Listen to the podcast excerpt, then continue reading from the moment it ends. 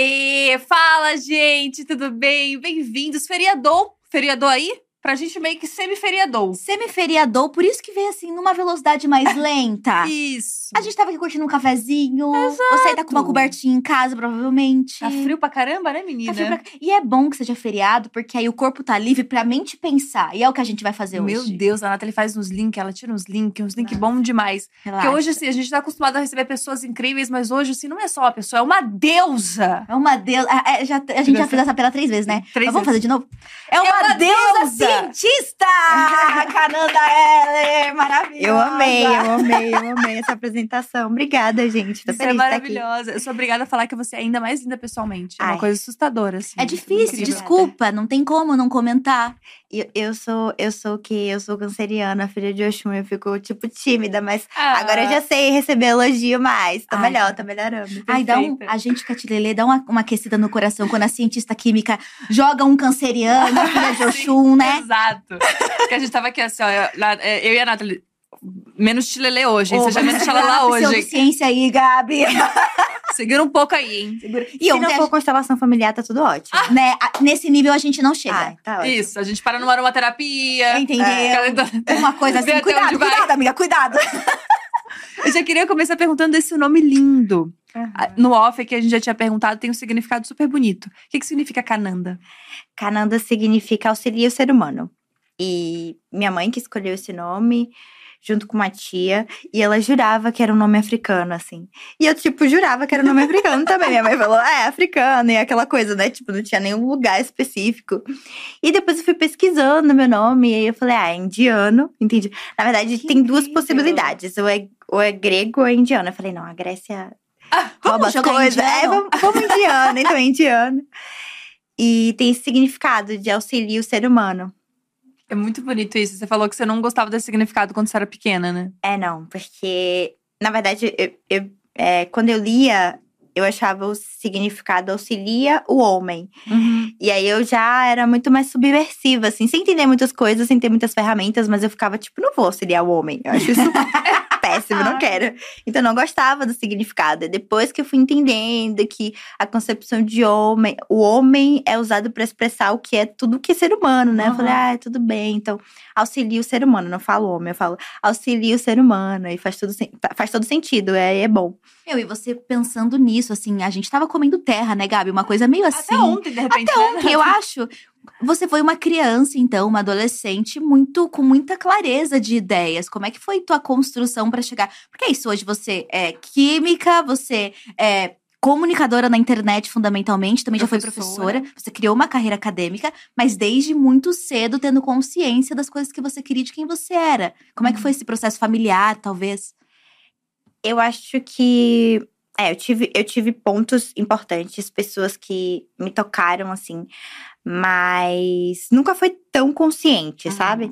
Eu sinto que eu tinha incômodos, eu já sabia que não era legal, e aquilo me incomodava e me afetava.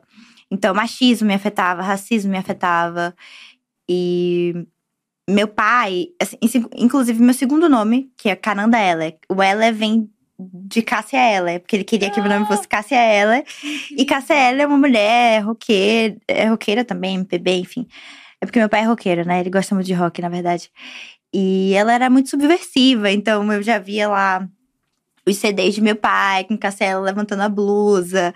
E ele sempre foi um cara que ele falava pra mim sobre o racismo, assim. Eu não levava muita fé no que ele falava, assim, no início, porque era aquela coisa, eu era criança. Eu escutava, mas não entendia o que, é que era aquilo. Uhum. Então ele falava assim: ó, você é preta, você vai passar por isso e isso, você tem que aceitar isso e isso. Mas eram situações mais pontuais, né? Que meus pais eram separados. Mas aquilo sempre ficou comigo e eu via algumas situações da minha família, como que minha mãe, né, como que era o relacionamento da minha mãe, da minha avó, e coisas que eu via que já me incomodava. Então, eu sempre t- fui tive esse esses sentimentos assim em relação às coisas. Na escola, por exemplo, eu sempre achei que era um lugar super agressivo. Uhum. Então, a universidade foi um lugar, por mais que seja contraditório, foi um lugar muito mais libertador, assim, porque Uhum. abre muito a sua mente, cria espaço para você ser quem você é. Pode parecer contraditório pelo racismo, mas ao mesmo tempo, tipo, você descobre o mundo, você descobre outras coisas. Então, para mim, eu tive uma trajetória tanto da infância, de ter o meu pai, de me incomodar com essas questões, de, de ser uma mulher preta, assim, sempre saber que eu era preta e as pessoas agirem comigo de uma maneira específica. E aquilo sempre me colocou num lugar mais à parte, assim, sabe? E, e, isso, isso foi constituindo, assim, a minha existência, como que eu vi o mundo, como que eu agi em relação a ele. E os meus ódios também, acho que a raiva também é importante, sabe? Então eu sempre tive. É, depois, assim, que eu ingressei, saí da escola, eu passei pelos quilombos educacionais, né? Lá em uhum. Salvador a gente chama de quilombo educacional para vestibular. E eu, foi aí que eu entendi o que era racismo estudando, assim. Que eu acho que esse, essa é a minha virada de chave de dizer assim, não, agora eu entendo o que é que eu passava. Porque, tipo, eu escutava, mas eu não entendia. Eu tinha algumas raivas, mas eu não entendi o que, que era. Agora eu entendo o que, que é isso. E aí que eu comecei a entender, tipo, Nelson Mandela. Nunca tinha ouvido falar que era Nelson Mandela. Uhum. Tipo, entendi o que, é que ele tinha feito. E aí, nesse processo que eu, eu percebi que aquela, aqueles meus sentimentos ah, bons e ruins e entendendo tudo o que acontecia era que eu tinha aquela vontade, meu Deus, eu quero mudar o mundo, sabe? Eu era aquela criança que tipo, não, vou mudar o mundo. Hoje as coisas mudam, mas eu entendo que esse sentimento de querer mudar o mundo é meio que propulsou assim, sabe, para fazer. Né? É, me direcionou e faz eu conseguir assim querer fazer as coisas. Acho que a minha vida tem muito. As coisas que eu faço tem muito esse sentido, assim, de querer mudar o mundo, sabe? Por mais que hoje a gente seja mais madura, mais realista, de é. uma certa forma, o que você faz é isso, né? Uhum. É, assim, eu uma vez eu escutei um, um, uma fala de Angela Davis, ela falando assim.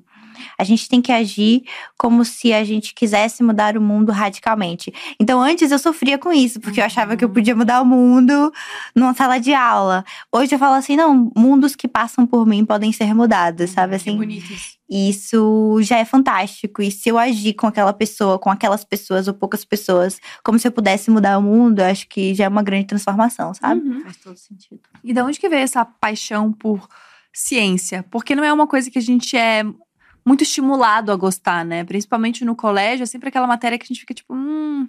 Galera não. A gente não se empolga muito quando a gente é jovem. Eu sou suspeita porque eu, eu amava. Eu uhum. era a nerdzinha que gostava dessas coisas, mas eu sei que realmente era uma coisa atípica. Uhum. Da onde que veio essa paixão, essa vontade?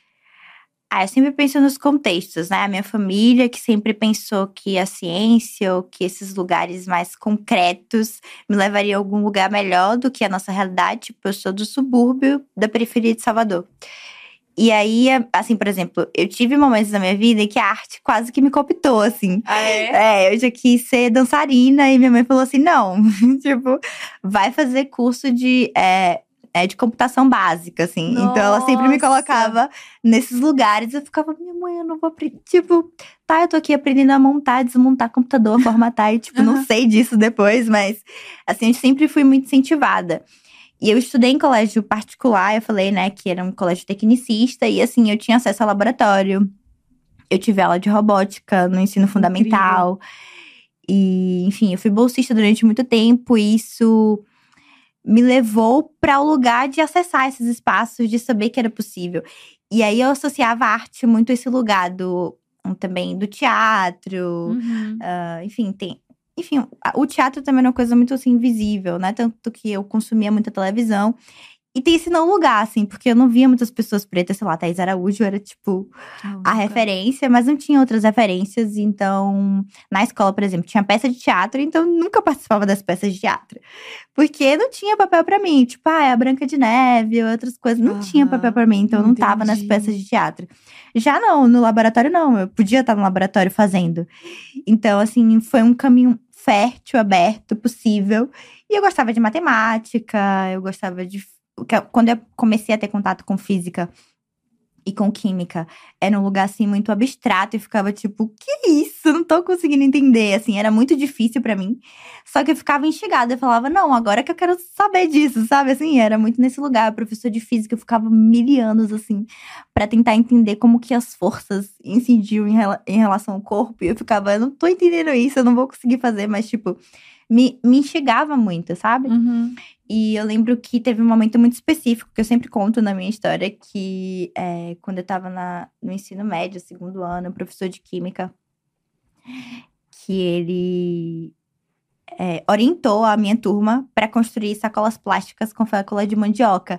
E a gente ficava, tipo, o dia todo na escola fazendo isso. E era um lugar, assim, de eu entendi como que a ciência podia fazer sentido na prática, assim, sabe? Uhum. Tipo, produzir uma coisa. Então eu falei, ah, isso é muito legal. Então tudo isso me marcou e me levou pro lado da ciência. Eu sempre tive é, histórias e contatos com a ciência, e, tipo, incentivo da minha família, tipo. Se eu falasse, minha mãe, quero fazer graduação de dança, eu acho que ela ia olhar pra mim e falar, hum, não Hum, sei, sabe? E isso também, assim, interferiu nesse processo, mas assim, eu acho que eu fui pro lugar certo, assim. Química é um lugar que eu curto, ciência é um lugar que eu curto muito. E agora, trabalhando com rede social, a minha criança interior meio que Se satisfez. se satisfez, assim. Essa falta foi suprida agora pela comunicação. É, pela comunicação. Que é outro lugar que você teve que, que entender também, porque é isso, é falar de ciência, só que de um jeito extremamente acessível, que é pra todo mundo. A internet faz isso, a comunicação faz isso. Então, como é que é juntar essas coisas todas, passar a informação correta de um jeito legal? Porque, além de tudo, tem que ter a, a dose de entretenimento pra você pegar aquelas pessoas, né? A gente tem que se preocupar com isso ainda. Uhum. É, eu, assim, eu falei, né? Eu fui professora durante seis anos, então, assim, esse lugar de passar para as pessoas, eu já pratico há um tempo. Agora, a internet é um outro lugar, assim, de você entender que é um outro objetivo. Por exemplo, você não vai zerar um conteúdo em um vídeo de um Uhum. minuto. Ou você, e eu, na, eu nasci nesse momento, assim, o Deus cientista nasce nos vídeos curtos, foi em 2020. Então, tipo, os Uhum. Reels, o TikTok tava super em alta. Então, eu sempre fiz vídeos curtos. E aí, entendendo esses formatos, é, entendendo como que as pessoas elas interagem. Então, tem um lugar muito do entretenimento. Por mais que eu trabalhe com educação, tem educação versus entretenimento. Até porque eu comecei com o TikTok. O TikTok é uma plataforma de streaming. Então, acho que é muito entendendo assim. Tá, tem um conceito aqui que você quer passar, um conteúdo que você quer passar. Qual que é o formato que você vai usar? Que tem que ter tá muito alinhado com a rede social. Uhum. E aí você passa isso, né? Então, é, a gente tem uma estrutura. Eu sempre falo, eu não trabalho sozinha, eu tenho uma equipe. Então, a gente tem Você já etapa tem uma de. equipe hoje grande pra te ajudar nesses conteúdos. É, tem três pessoas que trabalham comigo. Que legal. Mas você que pensando em todos os roteiros ainda? É, eu penso junto com a minha equipe. A gente pensa junto. A gente, tipo, por exemplo, é, a gente pensa qual vai ser o tema, aí tem a parte da pesquisa, e aí tem a formulação do roteiro. Eu participo de todo o processo, mas eu tenho pessoas que me apoiam fazendo isso. Então, eu tenho uma roteirista, eu tenho uma pessoa que edita vídeo, e tem uma pessoa que me ajuda com essa parte da publicidade. Isso por si só já é um grande desafio, né? Porque não sei se você é apegada, mas delegar sempre foi uma grande questão pra mim, assim. Uhum. Porque ainda mais um conteúdo como esse, que é aquilo que você entende pra caramba, só que você também tem que tra- trazer o seu jeito pessoal pra aquilo ficar legal, para as pessoas gostarem, porque tem essa dose de entretenimento. Então, soltar a mão disso também é um desafio à parte. Pra mim sempre foi, pelo menos. É, assim, eu comecei com a internet pensando em ter uma equipe, que eu falei assim, nossa, eu não vou conseguir fazer Olha. mestrado, doutorado, se eu não, assim, descentralizar, sabe? Nossa, foi o caminho inverso, então. É, mas, não, eu comecei sozinha, Aham. então eu fiz muito Mas já tempo sozinha. pensava em delegar. Mas já pensava, tanto que, por exemplo, agora que eu tô com uma equipe, esse ano que é real, que a equipe existe, Uhum. e assim, eu tô escrevendo a minha dissertação esse ano, porque antes eu só tava fazendo, tipo, disciplina e etc e tal. Então, esse ano eu comecei a parar pra escrever eu falei, nossa, se eu não me desapegar, eu não vou ter meu mestrado. Então, Uhum. tipo, eu tive que fazer isso. Então, no começo era uma loucura, porque eu ficava, será que eu sou uma farsa? Sabe assim? De forma nenhuma. É, será que eu sou uma Sim. farsa? Tipo, será que eu vou conseguir? Assim, assim, eu confio muito nas meninas que trabalham comigo. É, inclusive, a minha roteirista ela é maravilhosa, ela pesquisa várias coisas, e eu sinto que ela traz os insumos e a gente consegue construir, sabe? Uhum. Então, isso facilita muito a minha vida nesse processo. Mas eu também tive esse- essa dificuldade, assim. Aí, às vezes, eu falo assim, não, vou fazer pelo menos… é, vou fazer, sei lá, um vídeo por semana totalmente sozinha, sabe? Uhum. Assim, mas ainda assim, tipo, eu entendo que é, eu tô querendo construir algo que eu vou precisar entender esse lugar de que, tipo, eu não vou estar tá em tudo, em todo lugar, fazendo tudo ao mesmo tempo. Então, é, eu vou precisar desapegar dessas coisas, sabe? Eu acho que, acima de tudo, é um lugar educativo. Você tá buscando e informando as pessoas. Você tem que ter um rigor e uma responsabilidade uhum. quando você fala de ciência. Uhum. E às vezes colocar tudo nas suas costas, sabendo que você tem que fazer um mestrado, de escrever sua dissertação, sabendo que você precisa viver, comer, trabalhar, muita sabe? Pressão. É de muita responsabilidade você entender logo no começo que você ia precisar de mais mãos. Você uhum. talvez tentar fazer tudo sozinha geraria muito mais dificuldades e você estaria talvez mais passível de erro, não que errar seja um problema, uhum. mas a gente sabe que o trabalho educativo ele é mais complexo. E você, como professora, sabe disso. Uhum. E aí eu fico uhum. pensando também, ouvindo a tua história, que por mais que a arte tenha sido esse lugar de não me enxergo, porque talvez a gente tinha muitas referências do que era possível para ser artista e quase nenhuma delas parecia com você, mas imagino que a academia e a ciência também tenham sido um, um espaço bem solitário, né? Que se não fosse tua mãe, talvez, você não teria encontrado uma motivação. Isso me faz também pensar no quanto incentivo à educação é fundamental. Você teve um espaço que te deixou brilhar entender que você queria se desenvolver nas exatas, uhum. coisa que a uhum. maior parte das pessoas não tem nem acesso porque é muito difícil, é muito precarizado esse tipo de, de matérias ou interesses nas escolas públicas. E aí eu fico pensando que um dos teus vídeos, acho que mais bombou, foi como eu conheci teu conteúdo, foi falando sobre mulheres negras na ciência. Uhum. Quando surgiu esse desconforto? Foi logo no começo que você percebeu, putz, preciso falar sobre isso? Ou foi nesse processo de entender e aprender, sabe? Como é que você juntou a tua experiência, a racialidade com esse lugar da ciência? Então, eu acho que foi sempre um caminho, sabe? Eu fui criando despertar e sempre que eu despertava eu tinha aquele sentimento de impulso e e a raiva também, porque eu acho que esse lugar de você falar, uhum. nossa, eu passei cinco anos. E foi o que aconteceu comigo. Eu passei cinco anos na graduação, mas eu não que questionava profundamente é, essa falta de referências de cientistas negros, de mulheres. Eu não, eu não questionava. É, na verdade, eu senti esses incômodos, mas eu só comecei a questionar mesmo quando eu comecei a ler é, intelectuais negros, porque eu falei assim: ah, não, meu TCC eu vou pesquisar sobre questões raciais, porque eu já estava com isso na cabeça pela minha trajetória. Assim, eu passei por um quilombo educacional, eu tive todas essas referências desde sempre, eu, enfim, entendi que eu tinha que construir conhecimento para minha comunidade. E eu ia fazer isso. Mas essa virada de chave só aconteceu quando eu comecei a ler intencionalmente mesmo mulheres negras, a ler cientistas negros, que eu comecei a questionar muita coisa. E vindo de Salvador, que é a cidade mais negra fora do continente africano, uhum. eu tive, por exemplo, professoras negras, porque. Não foi tão sozinho assim. É, não foi tão, so, tão sozinho assim. Eu tive, eu tive pessoas negras, amigos negros na universidade, e tive professores negros. Um, é, é diferente. Tem esse percurso solitário, e... mas não é tão solitário quanto a USP, não. Eu lembro que uhum. quando eu tava querendo vir pra USP, eu decidi, né? Falei, não, eu quero ir pra USP. Nem sabia, assim. Eu só sabia... Na verdade, eu sabia que tinha um curso de mestrado aqui, igual que tinha em Salvador. Eu falei, ah, eu quero migrar. Vou para São Paulo, porque é uma cidade, assim, é... que tem esse curso. E quero ir pra USP, que é considerada a melhor do Brasil, enfim, uma das melhores do mundo. E aí eu perguntei para uma amiga que estava aqui, eu falei, e aí, eu queria saber se tem algum professor que pesquisa é, questões raciais no, no, ensino de química e tal. Ela falou, então, amiga, aqui não tem professor negro. Eu fiquei, tipo, de cara, assim, porque eu já achava um absurdo Salvador. Eu já tava, uhum. tipo, indignada com a realidade uhum. lá. Mas quando eu vim para São Paulo, tipo, não tem professor negro. Uhum. Eu ficava… Você tem uma noção, eu fui fazer uma palestra no Instituto de Química da USP. E eu fiz uma mesa com o um único professor de química de lá. Mas os outros programas, meu programa de mestrado não tem negro, não tem professor negro. Os que eu tentei não tinham professor negro. E ele era um professor negro de química quântica e ele montou um coletivo de, de é, negro lá em química. Isso é foda, porque você cria um quilombo, assim, né? Um espaço uhum. de apoio. Porque, assim, tem, eu, eu vejo que muitas pessoas negras, assim, quando eu encontro elas, elas estão, tipo, exaustas, sabe assim? Uhum. É aquela sensação de, nossa, eu tô exausta nesse lugar, Sou mas o que é, eu tenho que ir, eu sei que isso faz sentido, eu tô abrindo caminho, ou podia ser pior, mas sabe, assim? Então, quando vocês encontram um lugar onde tem outras pessoas e que, enfim, que você consegue se apoiar e falar, não, tá, tá ótimo o que você tá fazendo, sabe? Sua pesquisa por esse caminho faz sentido. Porque, por exemplo, eu escuto. Muitas pessoas vêm desabafar nesse lugar, né? Poxa, eu não consegui entrar no mestrado com meu projeto de pesquisa, porque eu queria pesquisar sobre questões raciais. Então, tem o lugar do, do racismo, que passa não só por professores não acharem aquilo como científico, mas também pelo lugar de tipo, eu não sei falar sobre isso, então não uhum. vou ter como te orientar, uhum. sabe assim? Então,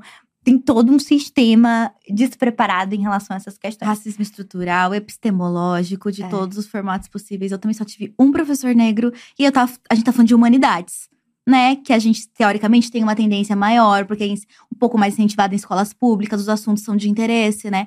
E aí, inclusive, eu tava vendo aqui o chat e o Robson Oliveira falou: Saudades da Kinga, já moramos juntos na USP. Robson. Ai, que Robson legal. Oliveira está aqui no chat já acompanhando. Então, o que aconteceu? Quando eu vim para São Paulo, eu estava na casa de uma tia, eu tive, enfim, dificuldades. E aí eu fui morar na USP durante uns dois meses, enquanto eu estava procurando um lugar para ficar. E aí foi bem legal, assim, morar lá no CRUSP. Foi uma experiência raiz universitária. Uhum. Porque a minha, a, a, o meu mestrado foi todo à distância, assim. Eu fiz a seleção à distância, fiz uhum. as disciplinas à distância. Eu vim para São Paulo, então eu vivi algumas coisas. Eu tive, um, eu tive o prazer de conhecer uma grande amiga que é Gabi, ela faz física médica, agora ela tá fazendo doutorado, né? E ela é de Salvador também. Então ela me apoiou muito em muitas coisas, assim. Falou, ah, amiga, o caminho é esse, tem isso aqui, aqui, a USP Legal. tem esses lugares, essas coisas. Então, assim, eu sinto que a graduação tem um lugar de você ter muita gente e você, tipo, fica para estudar, etc e tal. E, e já o mestrado, doutorado, tem um lugar da pesquisa de você produzir sozinho. Então, acaba sendo também mais solitário, né? Então, quando você encontra pessoas, consegue participar de coletivos, que foi o que minha psicóloga falou. Por que você não procura um coletivo, um grupo na USP, uhum. sabe? para você, tipo, se juntar. Porque no início eu tinha esse lugar da desmotivação, de, ah, eu tô trabalhando muito com internet e ao mesmo tempo tenho mestrado. E aí como é que, como é, que é isso, né? E deve ser muito legal para você hoje em dia ser essa inspiração que às vezes você não conseguiu encontrar em vários lugares, né? Imagina a quantidade de mensagem que você não deve receber de várias minas falando: nossa, comecei a me interessar por ciência por causa de ti, ou comecei a trabalhar com isso por causa de ti. Deve ser muito gratificante também esse lugar.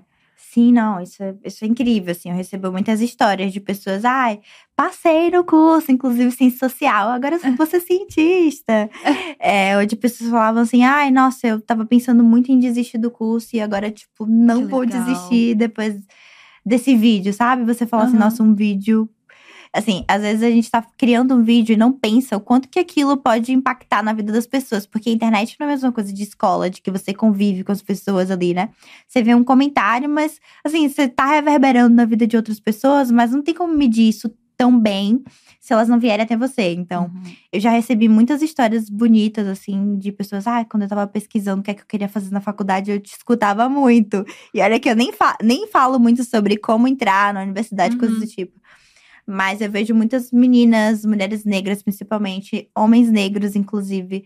Teve uma vez que eu escutei uma história de um, de um menino quando eu tava na USP. Eu sempre conto essa história, vou contar aqui também. E ele falou: Ai, tudo bem? Você é deusa cientista? Eu falei: Só, eu tava lá, né, comendo no restaurante universitário. E ele falou assim: Nossa, eu comecei a te escutar durante a pandemia, desde o comecinho, né? E desde lá eu comecei a deixar meu cabelo crescer. E eu sou o único menino negro no meu grupo de pesquisa no laboratório. Eu tô fazendo doutorado, eu uso saia, põe um brinco. E é tipo, eu falei, ele falou muito obrigada. Eu falei, tipo, muito obrigada você, sabe? Porque é isso, essas histórias, assim, quando chegam, eu falo, caramba, eu tô no caminho certo, sabe? Uhum sei lá, ele tava deixando florescer algo muito dele e, tipo, uhum. viver em um espaço que teoricamente é totalmente diferente dele, da história dele, mas sabe aquela possibilidade de você existir? Uhum. Sabe assim, tipo, não, eu só quero existir como eu sou e foda-se. Então, eu achei muito. Foi uma história que me marcou muito, assim.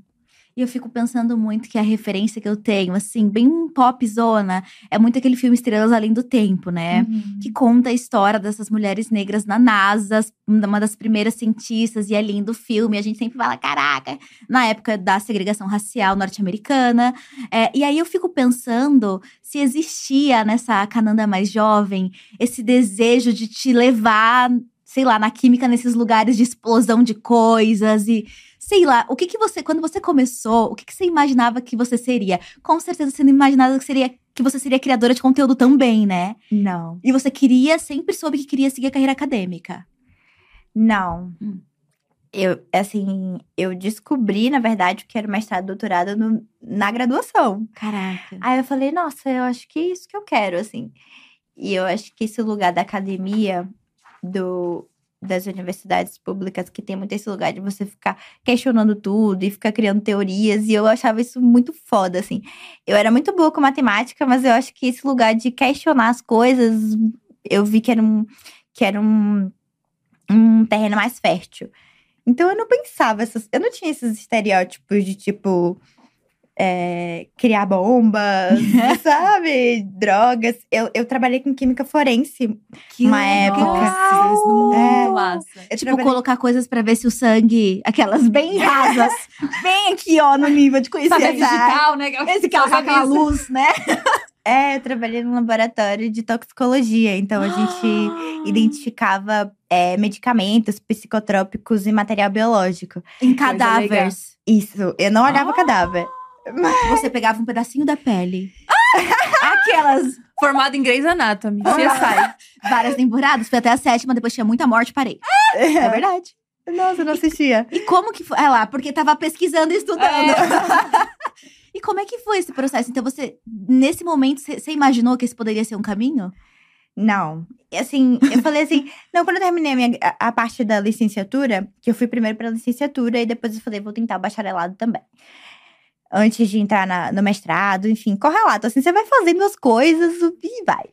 E aí eu fiz o. o tá, comecei o bacharelado e surgiu uma possibilidade de estágio na- no departamento de polícia técnica de lá da Bahia. Caraca. E aí, Coisa de Muito foda. é, e, e aí, tipo assim, eu achei massa. Eu achei que, tipo assim, ah, que legal, eu tô nesse lugar. Mas, tipo, não era um sonho, sabe assim? Aham. Eu lembro que tinha uma menina que ela era do. Te... Eu era a estagiária da graduação e ela era do curso técnico.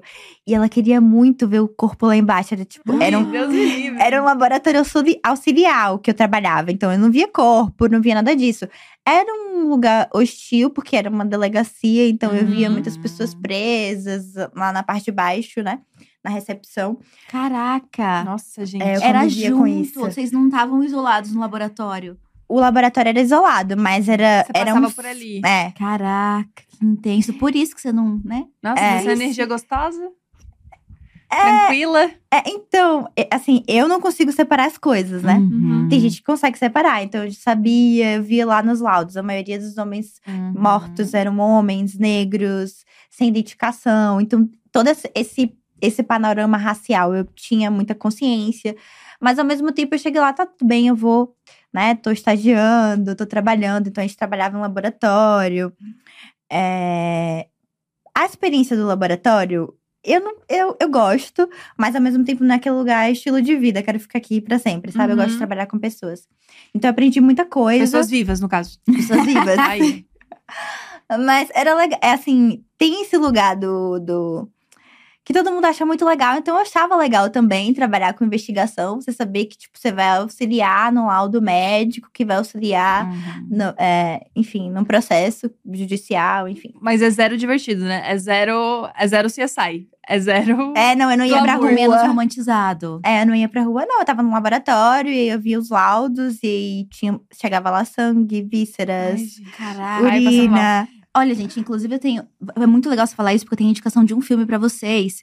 Vocês têm que assistir M8 Quando a Morte Socorre a Vida, do Isso. Jefferson D. Tá na Netflix e fala exatamente sobre isso. Sobre um médico preto que começa a receber esses corpos negros sem identificação. Quan- Quando a gente sabe que, né, o racismo e a violência policial é muito maior com essas pessoas. E aí toda a história e essa ficção maravilhosa, intensa, é em volta disso. Nossa, na hora que você falou, eu falei, caraca, você, você viveu isso, né? Uhum. É, eu vivi isso. Eu não vi os corpos, eu vi um corpo uma vez. Mas eu vi os laudos. Eu falava, ah, é homens negros. Inclusive, eu questionava os peritos em algumas coisas, mas eu falava, tipo. É porque tem coisas que pra mim não faziam sentido, assim, mas enfim. Uhum. E aí, é, bem do ponto de vista da, da ciência mesmo, da pesquisa e, e de uma. Tem essa lei da proibição às drogas e como que, né, toda essa proibição da maconha, como que, que ela afeta as pessoas negras uhum, e toda, toda a guerra às drogas, né? Mas eu vivia isso, e era um, um bug assim na minha cabeça de ver muitos homens negros morrendo e a maioria do, do lado aparecia lá. Então é troca de tiro com a polícia, assassinato. Então era, era o, eram os maiores caos, casos de morte lá, né? E uma vez, inclusive, quando eu fui visitar um corpo, era um corpo de um homem negro. E então tudo isso faz você questionar muito aquele sistema ali, né? De como que ele funciona mesmo por dentro. Uhum. Você vê que existe todo um aparato científico e tecnológico do Estado, mas que não tem também uma discussão racial. Por que, que a gente tá tendo muito homem negro morrendo, sabe? Isso uhum. aqui, é, é, a justiça não tá sendo efetiva. Você vê a estatística todos os dias, né? É. Isso é muito importante falar, porque é, parece, nossa, mas por que falar disso? Porque são, são dores, às vezes, que um pesquisador, um químico, um médico branco, racializado na branquitude, uma pessoa branca porque é racializada assim, não perceba, porque é isso. Quando você vê essa pessoa, você sabe que. Podia ser um primo. Um... Podia ser um primo, podia ser um irmão. Que a fase, a idade, é a idade que mais se mata. Uhum. Então você ver isso e saber disso não fa faz com que você não consiga ser essa cientista objetiva desconectada do seu objeto, né? Não existe essa ciência neutra para você. É, não existe uma ciência ne neutra. Na verdade, essa ciência neutra não existe, né? Não, é justamente isso. É, e foi o que eu tava falando, assim. Eu acho que quando a gente tá falando sobre ciência, física, química, parece que se convencionou achar que ah, é um sujeito analisando um objeto, mas não, assim. É, muitas vezes o objeto de pesquisa, inclusive, são pessoas negras, como é, na perícia, como inclusive historicamente o racismo científico se comportou, uhum. né? De pesquisar uhum. corpos de pessoas negras. De tentar fazer, entender se o crânio do, da pessoa negra tinha alguma diferenciação para definir ah, esse é o bandido, esse não. A uhum. ciência sempre foi muito racista nesse sentido, né? Sim, inclusive isso. A, a escravidão teve o apoio do conhecimento científico para dizer assim: esse corpo, esse corpo negro, indígena, asiático é inferior ao branco, então a gente pode escravizar, porque tá respaldado, sabe? Uhum. Então tem esse histórico, inclusive é, esse meu levante de apropriação da ciência vem muito de escutar outras teóricas intelectuais, mulheres negras que falam assim, não, por exemplo, Grada Quilomba, ela fala assim, não, a gente não é mais objeto, a gente é sujeito da pesquisa. Uhum. Então eu vou falar em primeira pessoa sobre minha história, eu vou falar sobre essa experiência. Então, por exemplo, eu, uma mulher negra que estou trabalhando com perícia, eu não vou falar só de uma análise de entender se ele tem THC ou cocaína ou não, sabe? Eu vou pensar também um sistema que tá matando aquele homem negro e que tá colocando droga em algum lugar, sabe assim? Uhum. Eu sei que a gente não vai dar conta de tudo, mas a gente pensa, porque, por exemplo, quando eu saí de Salvador e, e vim morar em São Paulo, e eu tô aqui, às vezes eu tô muito feliz, conseguindo muita coisa, progredindo com muita coisa. E aí teve um dia que foi muito específico, assim, para mim, que eu tinha eu tava super satisfeita, assim, tinha passado na terapia, minha psicóloga falou, nossa, que incrível, você evoluiu nisso, é, consegui entregar isso da minha dissertação. Enfim, tava satisfeita, assim, eu liguei pra minha mãe, ela falou, nossa, aqui as coisas estão difíceis, as escolas fecharam todas, porque tava tendo, né, guerra e tiroteio, então a gente não tá trabalhando hoje, etc e tal. Eu falo, poxa, é, a minha história vem desse lugar, sabe? E eu tô avançando, eu tô ocupando outros, espa outros espaços, mas muitos amigos meus não conseguiram isso por conta de uma estrutura toda que o racismo colocou as nossas vidas ou impôs que a gente teria que estar tá em determinado lugar. E aí, quando vem, por exemplo, esse menino do M8, que ele, eu queria ser só um médico, mas eu não sou só um médico, sabe? Eu tenho uma história, é, eu tenho um lugar de que. Eu tenho meus anseios, as minhas vontades, as minhas raivas, as minhas indignações, coisas que eu quero mudar, que estão dentro do, do que eu posso fazer e coisas que estão para além do que eu posso fazer, sabe? Uhum. E também tem esse lugar também de você se aceitar como humano. Tipo, ah, eu sou médico, eu posso isso, eu vou direcionar meu trabalho para isso, mas eu também não sou um super-herói, eu não vou salvar o mundo porque o mundo tá assim. E é por isso que a nossa luta, ela não é individual e sim coletiva. A gente tem que pensar que não é só a medicina, é a política, é, é, são várias coisas, e saber que o racismo existe, assumir que isso existe, que a gente precisa superar ele em todos os âmbitos, sabe? Uhum, exatamente. O que faz esse teu lugar ainda mais disruptivo, né? Porque você tá chegando em lugares que agora meninas pretas podem se inspirar e ver que você tá mudando realmente o sistema de dentro para fora, assim. Tá sendo é muito incrível. Por mais que tenha essa, É. esse sentimento de, às vezes, incapacidade, né? Aham. Ele move outras pessoas como a gente. É. E eu achei, eu fiquei pensando muito sobre uma coisa que você falou no, acho que nem tava gravando quando você falou isso, de que a ciência era esse lugar escondidinho, assim, você não aparecia. E aí você decidiu aparecer e na internet, que é um lugar que tem muita visibilidade e as pessoas chegam muito até você. Então, como foi esse, esse- essa mudança, né, de, de mentalidade, de tudo pra você agora ser vista por muitas pessoas? E como é que você se sente em relação a isso? Porque é quase um lugar de proteção esse lugar de não ser vista, né? Agora você tá dando uma cara pra sua ciência, pra aquilo que você tá falando. É. Eu acho que o que me fez querer ir pra rede social era muito esse lugar.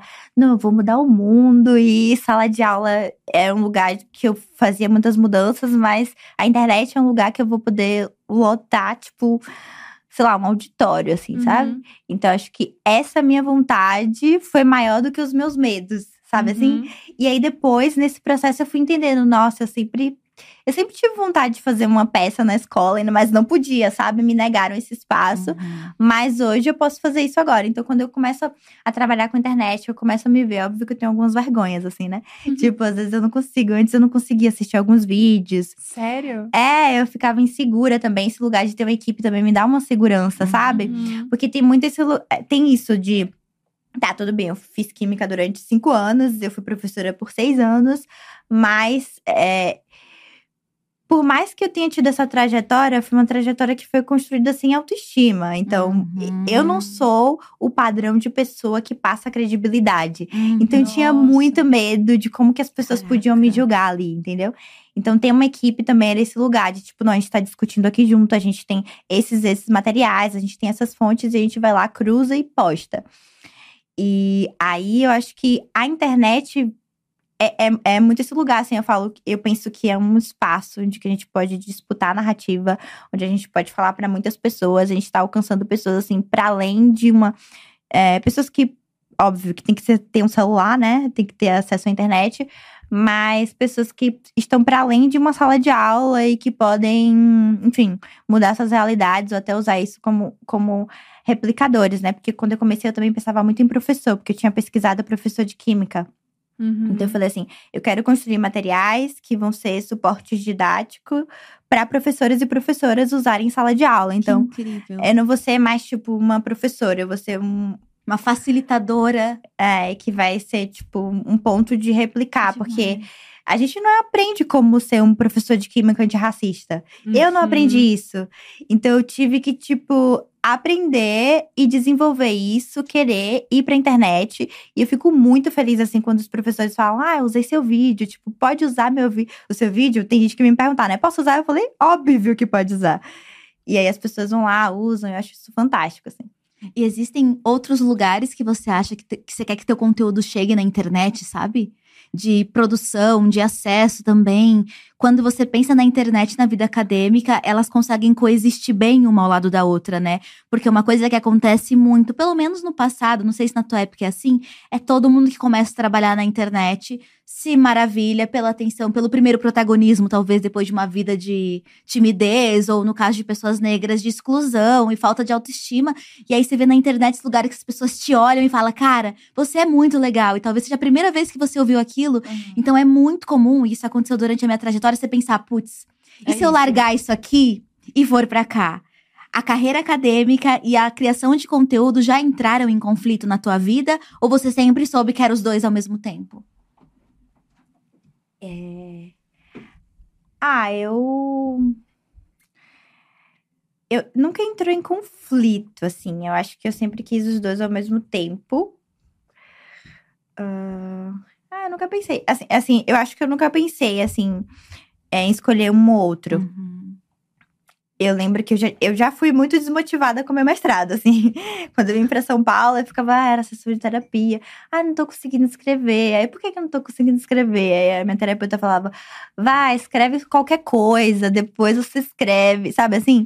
Porque eu já escrevia é, com internet, fazia roteiro, mas escrever pra, pra universidade era um outro rolê. Eu lembro que agora, quando eu fui entregar a dissertação, eu fiquei, tipo, um mês e meio, assim, enfurnada, porque eu Aham. tinha que escrever o máximo possível.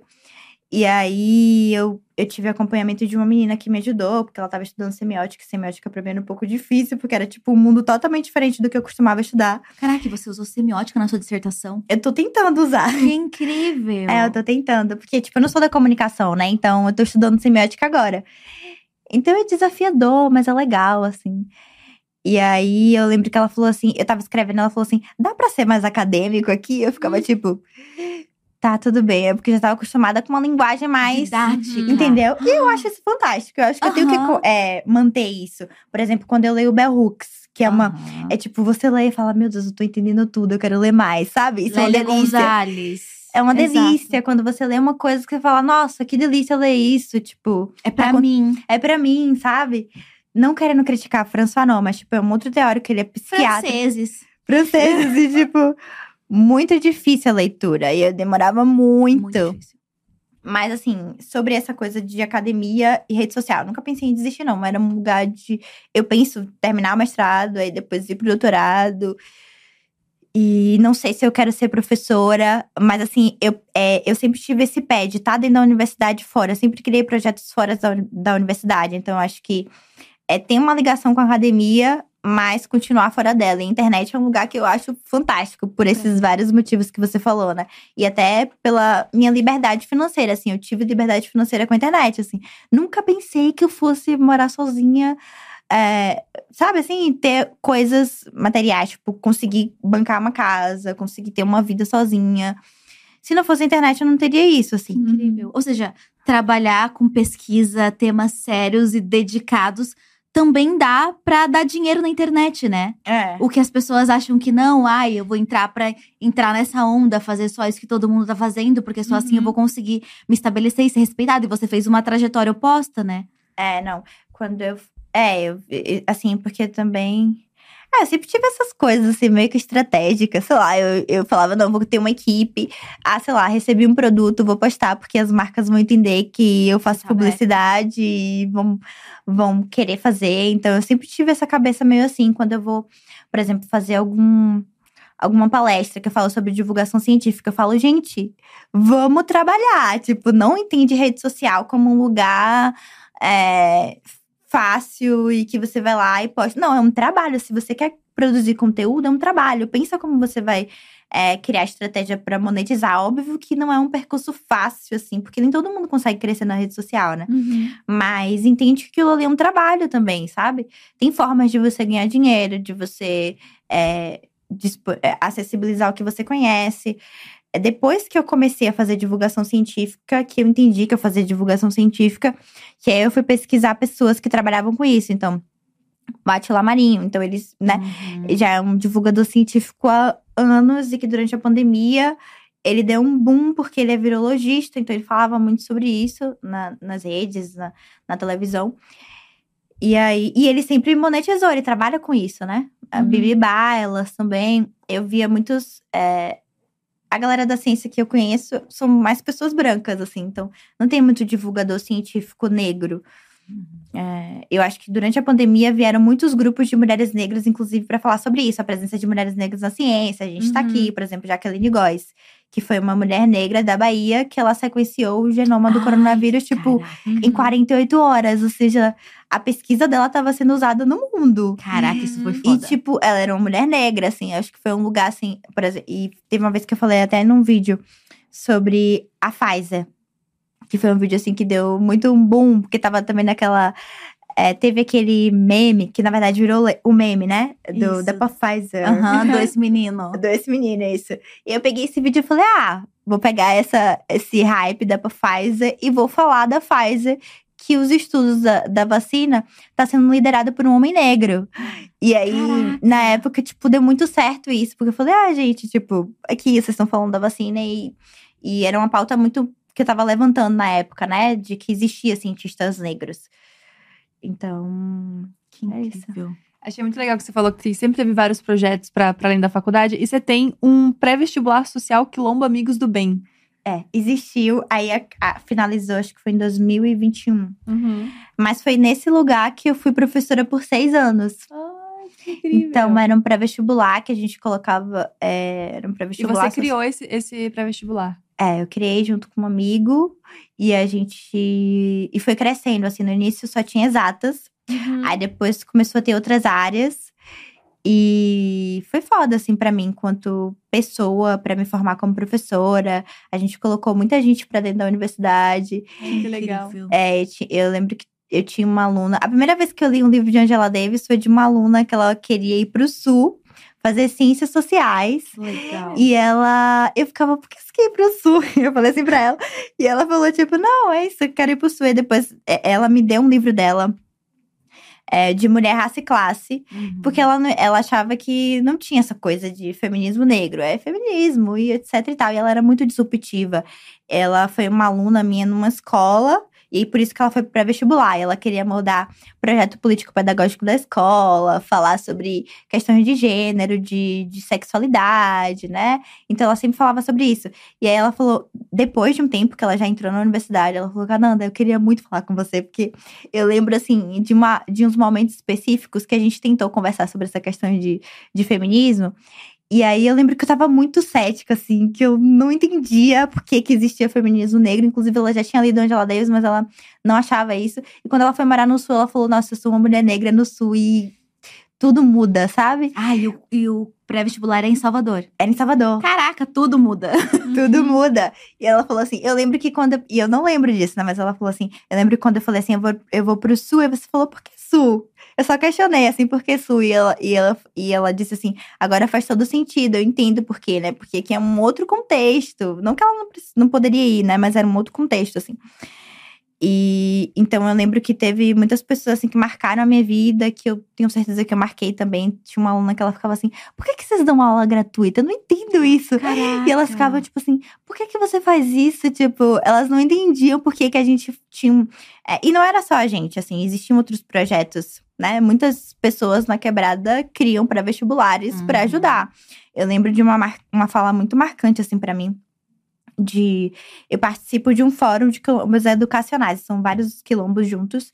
E aí teve uma fala de um cara que ele era muito mais velho. Ele falou assim: gente, é, os quilombos educacionais é um espaço onde que muitas pessoas se formaram, se graduaram e voltaram para a periferia para botar outras pessoas para dentro e desistiram do sonho de fazer mestrado, doutorado, porque tinha que, enfim, essa coisa de conciliar muita coisa, não é todo mundo que consegue, Uhum. tipo.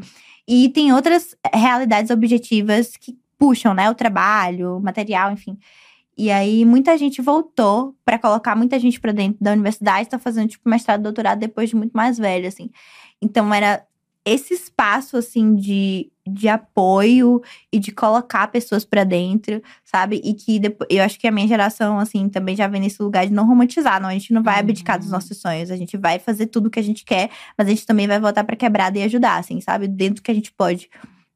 Que foda. Nossa, que E aí fico pensando muito, depois de toda. Depois não, né? Essa trajetória tá acontecendo.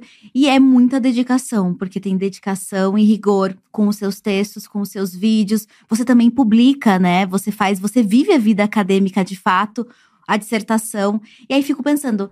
Em que momento é Cananda por Cananda, sabe? Eu sei Uhum. que você tem fé, a gente tava falando um pouco sobre isso. Quais são as coisas que você busca fazer assim para se recarregar como como indivíduo, não necessariamente como divulgadora científica, como professora, como produtora de conteúdo, porque chega um ponto em que você entrega muito. Você entrega muito e o tempo inteiro e todos os dias. Quais são os momentos em que você se recarrega, recebe de volta, sabe? Eu acho que eu tô muito nesse processo agora, assim. Eu acho que eu tô conseguindo começar a amadurecer com as coisas da vida. Eu falo, nossa, eu preciso de um tempo pra mim. É... Ah, eu acho que, assim, não é que eu dou conta de tudo ou qualquer coisa. Não existe isso dar conta de tudo. Então, por exemplo, ah, eu faço mestrado, é, eu, eu trabalho com internet, mas não é que eu consigo, por exemplo, ter uma vida no mestrado de muitas publicações, por exemplo. Tem, tem Clássica. é, tem. São escolhas. Então eu vou Uhum. escolhendo, eu quero seguir com os dois, mas tem coisas que eu não consigo fazer, e é isso. E é esse lugar do, do encontro comigo mesma, eu acho que eu tô, tô nesse processo, assim, de entender quem eu sou, o que eu gosto, para além da. É, da academia, do meu trabalho, do racismo. Uma vez, uma, uma, essa minha aluna que foi pro Sul, ela falou assim: o que, que você gosta de fazer para além da militância? E, tipo, eu não sabia responder, sabe? Então, foi aí que eu comecei a procurar capoeira. Uhum. É, então, assim, coisas que me fizessem bem. Eu, inclusive, ontem eu tava pensando sobre isso. Que eu faço muita coisa sozinha, assim. Vim para São Paulo sozinha, venho para cá, trabalho, etc e tal. Mas eu falei, eu nunca fui no cinema sozinha. Tipo, hoje eu falei, hoje é feriado, eu vou no cinema sozinha. Hoje você é, vai sozinha? É, eu vou fazer isso. Eu falei, ah, quero, tem vários filmes que eu quero assistir. Eu falei, vou Pequena no cinema. Sereia bombando, não vi até agora, gente. Nossa, belíssimo. É. Você viu já? Ai, belíssimo. Guardiões da Galá das Galáxias. Tudo. Tem vários. E eu falei, tipo, vou ao cinema. Então, assim, tem muito esse lugar, assim, do, do, do auto-amor, do autocuidado. Assim, eu sou uma pessoa que eu. Eu sou canceriana com acidente em virgem. então, eu me cobro pra caramba, assim. Então, tem muito esse lugar da culpa, de algumas coisas. Então, eu tô aprendendo a tentar ser uma pessoa mais leve, sabe? Uhum. Tipo e de me mostrar vulnerável. Uhum. Eu tenho muita dificuldade de mostrar a minha vida na internet também, assim. Eu uhum. mostro, mas eu acho que, tipo, eu não comunico muito, sabe? Eu, são coisas mais lúdicas, assim. Eu posto uma foto que eu viajei e tal. Uhum. Mas eu costumo falar mais coisas mais objetivas. Tanto que eu tive um amigo que ele foi na minha casa essa semana, né? Ele falou assim: Amiga, a gente foi no, no mercado, eu fiquei na dúvida se eu comprava mais vinho ou não. Porque ele achava que eu não bebia. Ah. E ele ficou tipo assim: Eu fiquei, por que você achava que eu não bebia? Ele falou: ah, sei lá, sua cientista. profissão, assim, cientista. Nossa, caraca! É, e eu falei, amiga, eu super bebo. Já usei várias tipo, relaxa, tipo, tudo bem. Hoje é que eu não tô afim muito de beber, assim. Tanto, assim. Mas eu super bebo, faço as coisas. Então tem esse lugar, assim, de. Ai, a deusa, a cientista. Então, uhum. é, quando eu escolhi esse nome, eu pensei no nome muito do lugar da autoestima. Mas eu uhum. também sabia que tinha um lugar também de talvez afastamento das pessoas em relação a, a mim, né? E tem uma autoestima ligada à humanidade, que foi o que eu pensei, mas ao mesmo tempo, a prática disso eu tô tentando descobrir, assim, como me tornar mais vulnerável. Assim, eu sou uma pessoa vulnerável em relação a algumas coisas, mas eu sou muito empática, assim. Uhum. Eu, eu, eu entendi isso, que, tipo, eu escuto muito que as pessoas estão sentindo, como que elas estão e deixo muito confortável para elas, assim, isso em tudo, no meu trabalho, em tudo. E deixar confortável para mim é uma coisa que eu tô tentando aprender, sabe? Que tem, é, é uma coisa que eu tô tentando entender, tipo, tá, como é que isso vai ser confortável para mim ou não, sabe? Porque eu tava muito nesse lugar de ceder e de ser confortável para as pessoas ao meu redor. É isso, você passou anos da sua vida entregando, dando, uhum. ofertando uhum. o que você tinha. E aí a gente tá falando aqui numa mesa, a Gabi tá balançando a cabeça intensamente. Estamos na, nesse mesmo lugar, não é, amiga? Sempre. Lugar. Não, e eu fiquei pensando que existe essa desumanização do cientista, né? Uhum. Que é essa uhum. cabeça racional que tá o tempo todo calculando coisas e nunca sente nada, né? Nunca uhum. tá nesse lugar de sentir. E você falou de signo e tal, então você tem esse, esse lugar de espiritualidade, de entendimento de outras coisas, sensível mesmo dentro de ti, né? É, não, uma vez eu fui fazer uma palestra, eu falei alguma coisa, ah, porque eu sou canceriana. ah, ela fala de signo, tipo assim. Não, foi a primeira coisa que a gente perguntou. É porque, assim, uma coisa não tem a ver com a outra. Eu lembro Exato. que. E, tipo, eu lembro que uma vez eu tava numa disciplina que era epistemologia das ciências. Só estudei é, filósofos brancos, né? uhum. né? Mas a gente discutia muito sobre os limites do que é ciência e do que não é, do que não é, né? E aí a gente falava que a astrologia não é ciência. Uhum. Mas, tipo, é um conhecimento que não é uhum. científico, mas é um, mas conhecimento. É um conhecimento. E ponto. E ponto. E aí, uma coisa que eu tava falando, né? Eu teve uma época da minha vida que eu tava muito cética, assim. E eu lia muita coisa sobre questões sociais, inclusive. E aí eu falei, não, era, era uma coisa muito mais material. Eu falei, e eu fiquei muito louca com várias coisas. E eu falei, eu preciso de fé, eu preciso uhum. de coisas, sabe? Que me conecte comigo mesma. E aí que eu comecei, assim, a, a ir pra capoeira, que depois eu entendi que o candomblé era um espaço fértil para mim, de conexão com a minha ancestralidade, comigo mesma. Então, é, tem muito esse lugar de achar que o cientista é, é não neutro, é neutro, né? É neutro e, e, e, de, e não humano, assim. Parece que a gente só trabalha com a cabeça, não, mas o corpo fala, né? O corpo tem. Uhum. É, é, corpo e mente. A mente também é corpo, e tem várias coisas nesse sentido. E, e quando o Ocidente também pensa é, o ideal de ser humano, ele associa a mente. Ele não associa o corpo ao que o seu corpo pode fazer, ele associa ao que a mente pode fazer, porque parece que a mente é o lugar onde a gente mais consegue se diferenciar dos outros animais, sabe assim? Exato. Então é isso que diferencia o homem e a mulher dos outros, das outras pessoas. E a ciência parece que é esse lugar de produção de conhecimento intencional, que é racional, etc e tal. E aí tem uma página que é tipo, cientistas vão à praia. Porque eu fico tipo, isso aqui é perfeito, porque. Caraca, parece- é.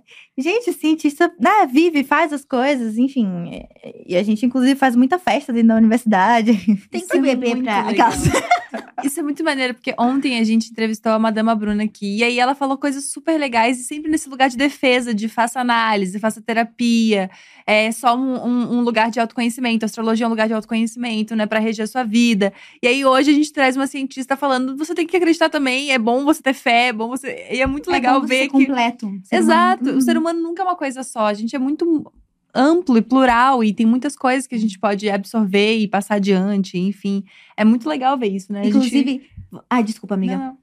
Não, é que a gente sempre coloca as pessoas em caixinhas, né? Exato. É legal ver que as pessoas não estão em caixinhas. Tem uma discussão que, inclusive, eu já fiz, que é aquela coisa do da ciência não explica a ideia de Deus, assim. Uhum. E, e, e, e talvez não seja pra explicar, Exato. sabe? Assim, não é porque a ciência não explica Deus que ele não existe. Assim, Assim como Deus não precisa explicar a ciência. É, porque entendeu? também não faz sentido. que é uma coisa, assim, eu acho que o objetivo da ciência é outro. É a Uhum. gente descrever a realidade, a coisa concreta, conseguir transformar ela, ajudar a sociedade, construir, é, produzir conhecimento. Então, acho que é, quando isso não se torna, quando o ser humano usa isso de uma maneira nociva, é super Uhum. válido a gente pensar que nós, enquanto sujeito, a gente precisa acreditar nas coisas, ter fé, né, ter perspectiva de futuro para além do concreto, assim.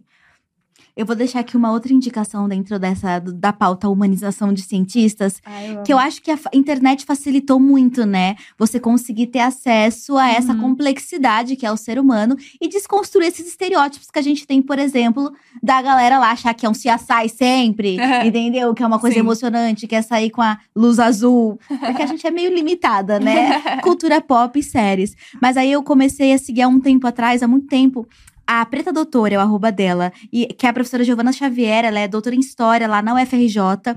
E é maravilhoso acompanhar ela, porque você é uma mulher que é- tem muita dedicação e rigor acadêmico, que tem, tipo, grupos de pesquisa, é, coletivos, se movimenta em palestras, etc. E posta ela fazendo polidense. Perfeito. Entendeu? É. Tem ela indo à praia, tem ela vivendo. Cientistas vão à praia, doutores, Uhum. professores vão à praia. Uhum. E é muito doido pensar como a gente deixa as pessoas em caixinhas. Limita as pessoas às coisas, assim, impressionante isso. Aí do nada é a Cananda com um bom vinho. E aí, Exato. galera, hoje vamos falar sobre tal artigo. Eu amei. E a gente tem uma pergunta muito legal aqui, que é da Yara, que é justamente sobre isso. O que você faz ou assiste que foge completamente da sua área, de quem as pessoas acham que você é? As pessoas nem imaginam. Tipo, você já falou sobre astrologia, mas tem alguma outra coisa?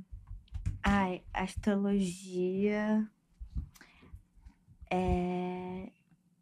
Ah, eu, eu, eu tava lendo agora um mito sobre deusas. É, Uhum. tem um, um- um- Isso é uma coisa que eu acho muito foda e que eu acho que as pessoas é, dentro da ciência gostam muito dessas coisas de mito, de, de dessas referências, de lendas, sabe? Arquetípicos, arquétipos. Arquétipos. Não arquétipos do TikTok. É. Uma outra abordagem. É, tipo, são histórias que vão, enfim, é, podem trazer interpretações de como que A o mu- a sociedade funciona. E tem muito um, um viés filosófico, eu amo filosofia. Uhum. Apesar de, tipo. É, eu amo filosofia, eu adoro filosofia. E aí tem esse livro que é Mulheres e Deusas, de Renato Nogueira, que eu tava lendo agora. Então ele fala sobre os mitos é, Que é um gregos. filósofo, né, É. negro? Ele é muito bom. Ele é foda. É, ele fala muito sobre. sobre ele fala sobre os mitos gregos, os yorubais, e depois ele vai pra essa parte do hebraico, né? Que ele vai Uhum. falar sobre essas questões da Bíblia. Então, assim, achei, eu achei fantástico, assim, porque eu fiquei assi- escutando, lendo, na verdade, os titãs, dos orixás, eu adoro. Eu adoro também, assim, é, ler sobre coisas que me de- desenvolvem enquanto ser humano. Tipo, sei lá, eu acho. E às, vezes, e às vezes é tipo esse lugar do perfeccionismo que às vezes me afeta. Eu fico. Eu tô tentando, assim. é, me desfazer dele, mas eu gosto muito de escutar coisas existenciais, assim, tipo, Aham. Jujutsu, eu escutava muito Caraca. os vídeos dela, tipo, pra mim eu gostava bastante, assim, porque ela falava muito sobre Maravilhosa, né? qual o sentido da vida e disso, e de coisas assim. Não que eu consiga praticar isso, sabe? Mas assim, era muito fazia foda. pensar fora da caixa é, às vezes. então eu gosto muito dessas coisas, assim. Eu acho que é isso, assim. Bom, mas isso é, é, é muito interessante, faz todo É. sentido. Faz todo sentido não fazer sentido e por isso que é tão Uhum. legal. E uma coisa que eu gosto muito é de dança. Então, tipo, eu gostava muito de assistir competição de dança também. Sempre, sempre assisti muito, porque eu fiz uma época, eu fiz um ano, assim, dança. Que tipo de dança? Ah, eu tinha um projeto lá no meu bairro que era de dança é, de balé e dança contemporânea. Então, Nossa, assim, legal. é, era foda. Era bem legal.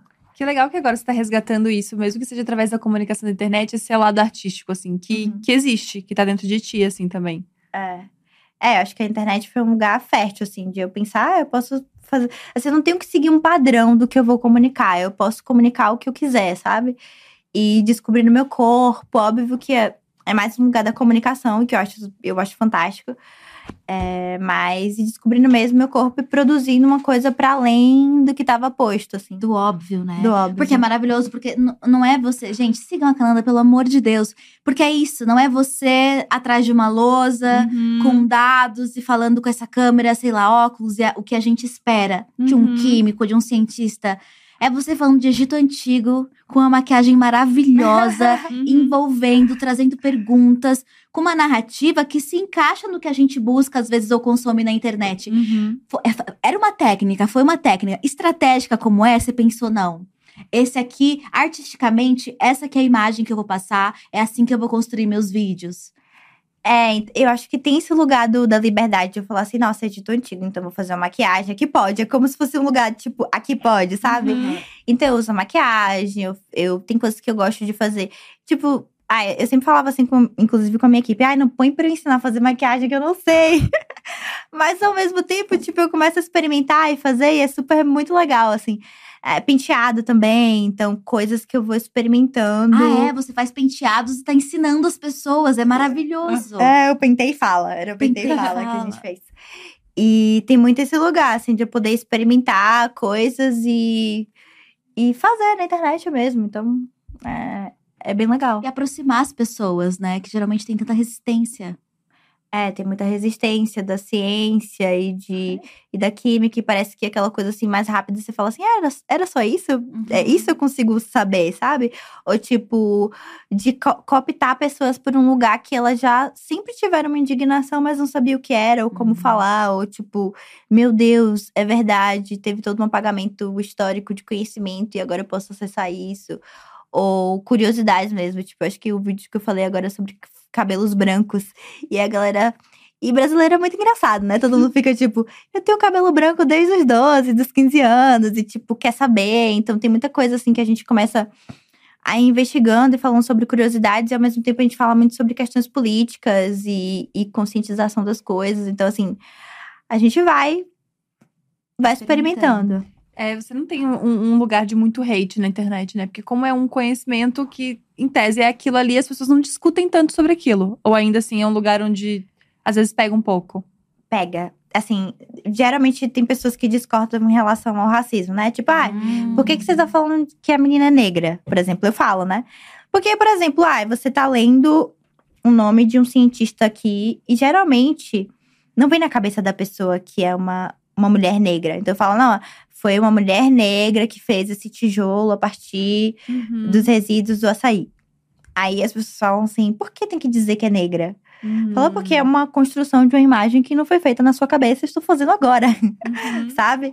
E aí as pessoas se incomodam um pouco com isso. É, é, eu acho que esse lugar de falar do- dos conhecimentos do Egito também Uhum. e de África, as pessoas também se incomodam, porque a gente aprende tudo na Europa. Uhum. Ocidente.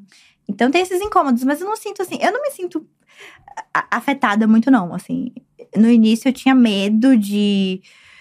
Ai, será que eu tô passando. Será que eu vou conseguir dar conta? Será que eu vou ter hate? Hoje eu falo assim, não. eu- existe uma estrutura, eu já confio em muita coisa.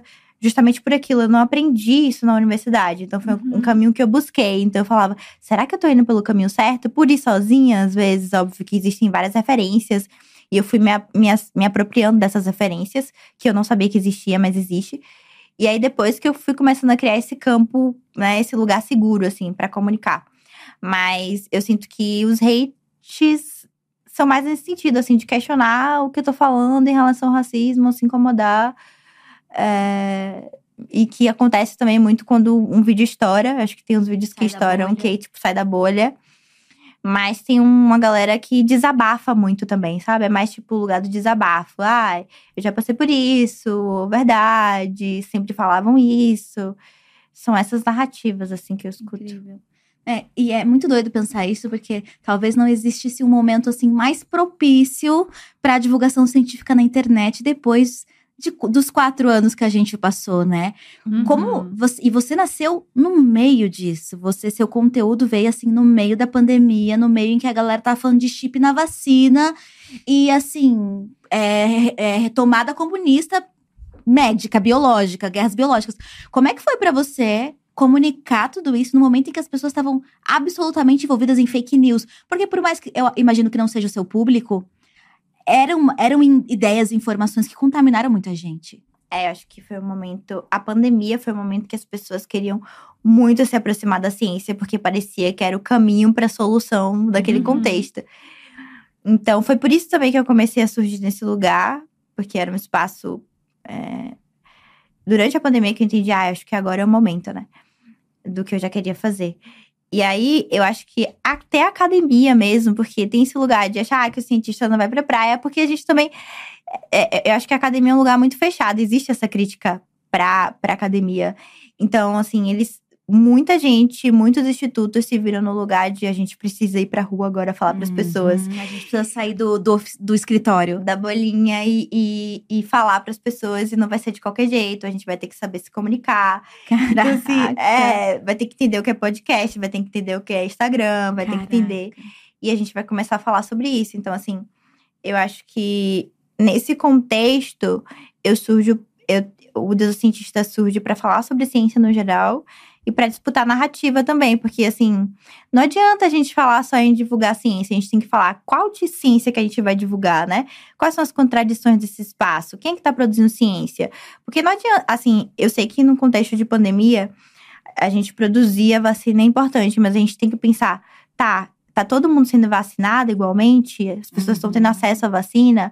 Então, tem todo um contexto racial e, tipo, também não é qualquer pessoa que a gente pode fazer teste de vacina. Eu lembro que a Xuxa, durante a pandemia, ela falou, né? Por que, que não testa nos, nos, no- nos presidiários as Uhum, vacinas? E aí, Porque ela era contra testes em animais. contra testes E em eu animais. também sou E mais em homens negros e mulheres negras e Uhum. pessoas que estão encarcerada. encarceradas era possível. Então tem que ter também esse redirecionamento, senão a gente vai continuar produzindo uma ciência que não entende que não adianta a gente produzir conhecimento científico se ele não chega para todo mundo. Uhum. Tem uma fala de uma professora da, da UFG que ela disse o seguinte: é, a- o, o Brasil é o 13 terceiro país que mais produz conhecimento científico no mundo. E a gente está no 78º país é, com índice 78 é o quê? se- 78. Ah, tá. É certo? Uma pergunta 78. básica. 78, no lugar 78. Lugar 78. eu, eu espero não ter falado errado. É 70, né? É isso aí. Nossa, é, é- isso mostra a falta de intimidade com Nossa. números. Não tem intimidade, gente. Eu não sei ler um milhão, eu, e eu tá? tava aqui, ó, total, septuagésimo. Só Septuagésimo. pensando, puta, é um número longe. Pô, o que, que é? Será que é cem, aquelas cente- centésimo? Se, se- não, é 77. Centésimo é cem. Centésimo, sim. Ah, então tá bom. Aquelas. Aí, Tá bom. Vulnerável aqui. Já tô nessa, já tô nessa vibe. É, também já tô confusa agora. Tô de- Septo, Mas 7, 7, é, 7, 8, tá? no lugar Sete- 78. 78. Décimo terceiro em produção científica e 78 em. É Índice de Desenvolvimento Humano, Hum. o IDH, né? Uhum. Ou seja, aí ela faz uma, uma associação, que é óbvio que daria para aprofundar mais, de que se a gente tivesse diversidade nesses espaços, a gente estaria alcançando mais pessoas efetivamente, a gente estaria Uhum. participando do desenvolvimento humano, até porque a ciência é para isso também, né? Pra gente se desenvolver enquanto sociedade. Ou seja, tem um descompasso aí. E obviamente que esse descompasso provavelmente é porque a gente tem só um tipo de grupo produzindo ciência. E isso é para tudo, tecnologia, algoritmo, é, vai se reproduzindo e, enfim, e vai afetando essas outras pessoas, né? E existe um, um, lugar de preconceito, você acha, pelo menos, que existe um lugar de preconceito dentro da própria academia com pessoas que estão disseminando conhecimento de uma forma mais dinâmica, mais acessível, mais engraçada até, ou de, nesse lugar de entretenimento? Eu acho que é, tem um levante agora. Tem muitos é, centros de pesquisa, por exemplo, a Fiocruz, eles têm um. Eles são muito avançados nessa questão de divulgação científica, né? A Unicamp. Uhum. Então, tem esse lugar que eu acho que tem grupos que vão olhar para essa comunicação como um lugar de importante e, e, de valioso. Tanto que, assim, eu sou, eu sou muito convidada para fazer palestra dentro da universidade. Ah, legal. Mas tem, acho que, um grupo mais, talvez mais antigo, que tem essa. Conservadorismo. É, esse grupo mais conservador que, que pensa que. Não sei, acho que tem um preconceito com a internet, assim, de que ah, é superficial, ou, ou não, não traz tanto conhecimento quanto deveria ser, porque a academia é um lugar de aprofundamento. Então as pessoas têm que entender que quando a gente vai para as redes sociais ou quando a gente vai para o jornalismo, não é necessariamente um lugar de você querer que as pessoas entendam tudo que a gente está falando lá dentro. Não é um TCC, né? É, não é um, um TCC. Vídeo, é um Reels. É, é só para as pessoas se sentirem é, motivadas ou quererem estar próximas, sabe? Uhum. E isso vai ser muito melhor para, por exemplo, a gente estar tá próximo dos filmes e aí que esses filmes que vão chegar em outras pessoas, que elas tenham uma, uma seriedade no que vai ser passado, sabe assim? Então, acho que essa, esse lugar do. É, eu uma vez escutei uma fala de um professor que ele falou assim: Ah, eu, dou, eu me esforço tanto para dar uma aula e aí vem um aluno e vai estudar alguma coisa que ele viu no YouTube. Eu falo, uma coisa não substitui a outra. Uhum. Tipo, você pode usar, inclusive, um vídeo no YouTube como uma ferramenta didática. E, tipo, não é uma competição, é tipo, a gente só tá todo mundo tentando se ajudar, sabe? Então, assim, é, tem esse lugar de, de quem tá na internet entender, nossa, nosso trabalho é foda também. A gente traz coisas, a gente fala sobre coisas que dentro da escola não vai falar, porque também a escola não é esse lugar super extenso e que dá para falar sobre tudo. Então, se um aluno tiver uma curiosidade sobre outras coisas, ele vai poder encontrar um uhum. criador de conteúdo que vai falar sobre isso, sabe? E é exatamente o que você falou há um tempo, é a disputa de narrativa, né? Porque se você for pensar, o negacionismo, o conservadorismo, as violências, a LGBTfobia, o racismo, todos eles conseguem ser didáticos e rápidos. Uhum. Aí para espalhar a mentira e a desinformação, eles encontram o formato. Então imagina se para buscar essa contranarrativa a gente só conseguisse lendo artigos, uhum. não tivesse pessoas que facilitassem esse caminho para pessoas de fora da academia, né? Você fura essa bolha. É, não, total. Acho que esse é, o, é a grande questão, né? A gente não pensar em retroceder, em pensar, não, a gente quer furar bolhas, uhum. alcançar pessoas, trazer essas narrativas reais. Que existe quase um, ah, esse conhecimento aqui tem que ficar aqui. Porque demorou Senão muito para chegar nesse lugar. É, é sabe? É, e, tipo, tem um apego também com os conceitos. Nossa, eu já passei mal, assim, com, com a aula que a professora, tipo, isso aqui fala desse jeito por causa disso. E tudo bem, tem esse rigor, eu entendo. Mas assim, quando você vai transcrever isso para fora, é, talvez você não vai, por exemplo, você vai escrever um Reels, sei lá, dois parágrafos, três parágrafos, e tipo, não dá para aprofundar totalmente aquilo ali, então você tem que entender qual que é o objetivo da, do que você tá querendo passar. E talvez sim, se a gente usar de estratégias para ser é, uma forma muito mais, mais fácil, mais acessível para as pessoas, é o que a gente tem que fazer. Porque a ideia não é chegar num um outro químico, é chegar, tipo, Exato. É, é, no, no motorista, é chegar, sabe, em uma outra pessoa totalmente diferente daquele lugar e que ela possa entender aquilo, sem perder de vista a essência do que já foi produzido de conhecimento, sabe? Mas exatamente isso. E falando de, de questões profissionais, qual é o teu maior sonho profissional hoje? Ah, nossa, meu maior sonho profissional hoje? Ah, assim, eu tô no lugar de querer continuar com a internet, assim, de crescendo. Então, acho que crescer com a internet a ponto de ter uma narrativa como a minha, com um alcance grande, fazer doutorado e ter o inglês também. Acho que são. É, uhum. é, profissional e muito pessoal. Assim, eu falo, meu Deus, eu ainda não tenho inglês, eu sempre quis ter o inglês. Então, são coisas que eu quero muito. E, assim, eu quero muito que o Deus do Cientista vire também uma instituição de divulgação científica, uhum. sabe? Então, acho que a gente tá indo por esses caminhos, assim. Perfeito. E queria saber também Você falou, já tem vídeo sobre isso, sobre mulheres pretas na ciência, mas qual é a tua maior inspiração? Dentro da ciência e dentro da internet também, por que não? Em termos de comunicação. É, Nathalie é uma referência Ai, não maravilhosa. fala isso. Pra para. todo mundo. É. Para, gente. Não fala isso que eu fico. Eu não. Nem, eu, aquelas nem acreditam aquelas sem autoestima. Mentira, fico grata, muito Aham. grata. Nossa, eu escutava a Nathalie desde antes de. não- Nem, nem tinha pensado em, em trabalhar com internet. Mas é, tem uma professora também que ela tem, inclusive, um canal. Canal não, ela tem um perfil no, no Instagram que é Bárbara Carene. Ela foi minha professora. E eu, assim, ela tem muitos livros, então é uma pessoa que eu admiro pra caramba. E ela é uma intelectual diferentona. Ela é que nem a Preta Doutora. Ela, Hum. ela é intelectual e posta vídeo dançando pagode. Ai, maravilhosa. E assim, eu acho que eu sempre, assim, a minha família também, eu, eu tô aprendendo muito a entender o que é que é a minha família e a amar muito, por exemplo, a minha mãe, o quanto que ela foi importante pra minha trajetória, a minha avó, o meu pai, então tem essas referências assim familiares. E sim, assim, muitas intelectuais negras, assim, Sueli Carneiro foi uma mulher que tipo deu um boom na minha cabeça quando eu li Epistemicídio, é, Angela Davis, Bell Hooks. São, são essas pessoas. Que Ó. Antes da gente ir pro nosso stop, porque a gente tem um kikiki, né? Antes da gente ir pro nosso stop, a gente tem uma pergunta que é a pergunta que faz todo mundo chorar sempre, que é: qual mensagem você daria pra Cananda criança? Ai. Qual mensagem? Eu acho que. Eu tô, eu tô, eu tô pra fazer esse dever de casa na minha terapia há anos. então, tipo! Cuidar dessa criança interior, né? É, Nossa, fica sempre um caos a criança interior, Ai, né? gente. é, eu falaria pra ela assim. Que coisas muito boas iriam acontecer na vida dela. Que ela ia entender muitas dores. E ela ia conseguir se sentir. Porque, assim, uma coisa que eu lembro que era muito pesada pra mim, eu falava assim, nossa, eu não sou bonita. Eu assisti, eu assisti uma série, inclusive, um dia desses, que é. aí acho que é dois, dois centímetros, dois metros do céu.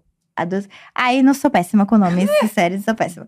Mas assisti uma série que tinha uma menina que ela. Ela falou, chegou assim na sala com a irmã e falou: Ah, eu não quero ir pra escola hoje porque vai ter concurso de beleza. E era uma menina negra.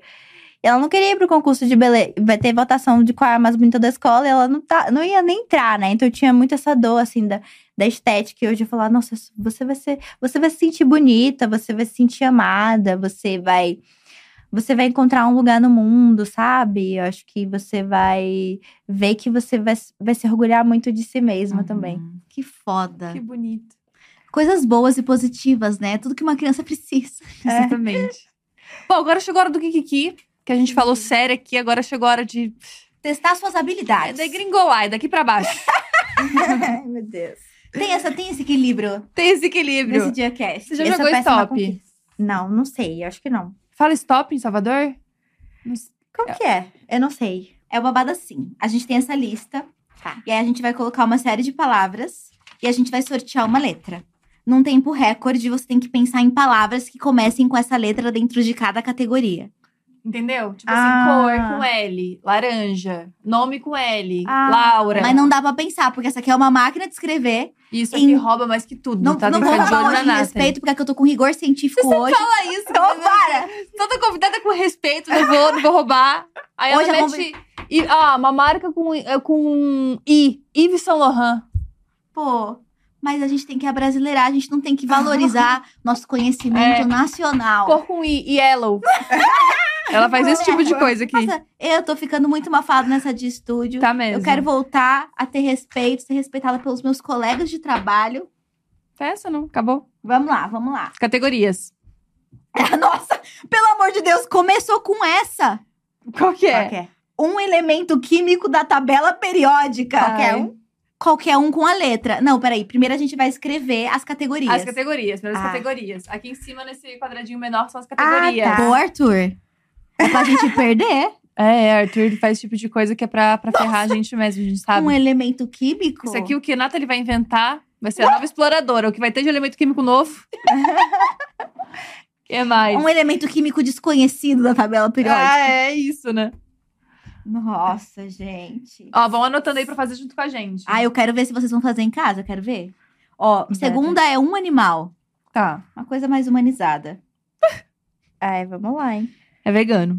É. Stop vegano. Terceira coisa. No meu laboratório não pode faltar. Eita, a pessoa que não gosta de laboratório. Não pode faltar falta. É. Pensa a gente. Como no que a gente tá nessa? Não pode faltar. A segunda, a- na segunda, nossa, perdi. A quarta categoria é o tema de o, o meu tema de estudo foi Não, tema de estudo dá pra botar.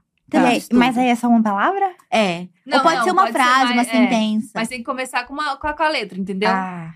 Você pode falar lá em casa, mas tem que começar com L, se for L. Tema de estudo lá em casa? Nathalie, eu sou... Tipo P, plânctons. Pomadas. Pomadas? Você tá ah, categorias no chat, galera, vamos participar. Tema Pomada de você estudo. forçou. Pomadas, pomadas. Uma parte mais de cosmetologia. Uhum. Aqui, ó. Faz sentido. Tu viu como ela vai ganhando a gente na lábia? Aham. Ela tem isso, de Tem ganhar a gente na lábia. aqui, se ela dizer que é, tá bom? Um tema. Meu Deus, Nathalie, tu não vale nada. Impressionante, cara. Impressionante, vamos lá. cara. E a deusa criou. A deusa criou? A deusa criou alguma coisa. Como assim? Qualquer deusa? Qualquer deusa. A deusa Ah. criou. Ou a deusa, nossa deusa aqui. Não, a deusa criou. Tipo assim, uma coisa que a deusa criou. Por exemplo, L. A deusa criou o lápis. É isso. Pode ser qualquer coisa, A indústria. Ai, que indústria, Ah, Nathalie Neri. a indústria do desmatamento que elas criou o lápis. Botou aí. Ah, Cocuí, Yellow e tá falando muito pra que- isso. Esse aqui vai, vai qualquer coisa, eu Vai acho. qualquer eu achei. coisa. É sobre isso. Qualquer coisa que possa ser criada, né, gente? Se é um lápis, o homem criou o lápis. Não foi a deusa que criou o lápis. Aqui é uma coisa mais tilelê. Nossa, Nath. Então tem que ser o céu, Tudo- a terra, o a ar. A deusa a criou roubar- os lábios.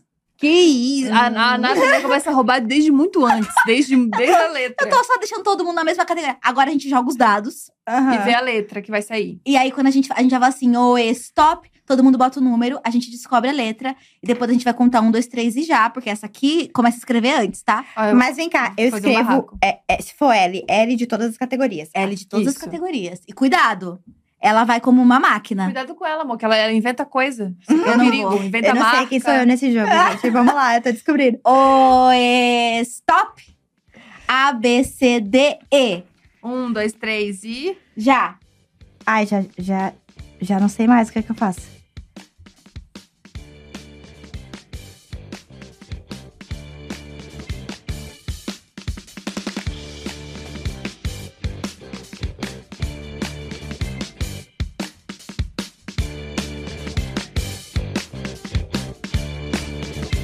Ai, gente, elemento químico. Socorro.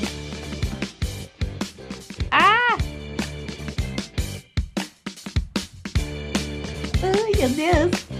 Stop. Ah, você Ah, descreveu acredito. tudo? Uhum. Eu falei. Com ela não tem graça. Oh. Tá vendo o que aqui? Tem duas coisas. Eu te pergunto. Não pode escrever mais? Não. Ah. Não, Ai. você quer terminar a palavra que você. que- A gente sempre dá uma colher de chá pro, pro Pode, convidado. pra quem não tem experiência, vamos dar. Isso, pode vamos dar. contar até, até 20. Calma. 20 é muito. Calma também, 10 segundos. Vamos lá. De- mais 10 segundos. E, mais 10 segundos pra você escrever, vai. Eu, 10.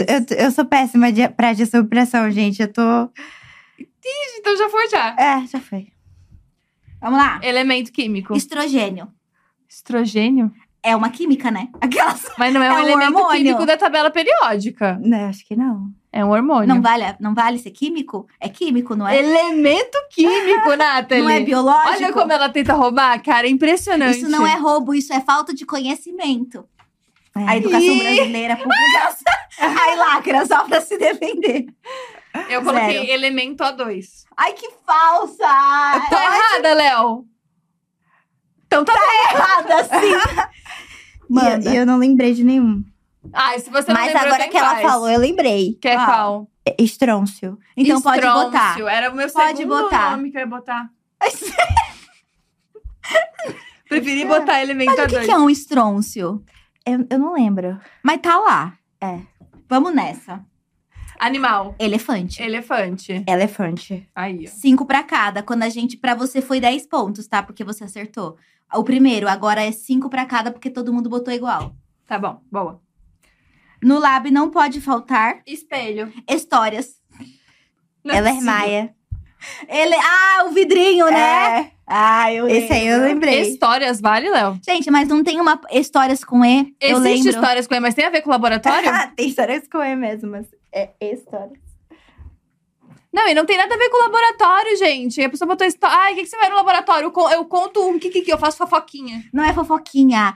A Caranda não falou da importância de localizar o Não, conhecimento não, científico não, na não. sociedade. Pô, ela disse, você não tava prestando atenção, Não, não? Nathalie, não é possível que ela tá fazendo isso, gente. De Dez. verdade. Tá bom.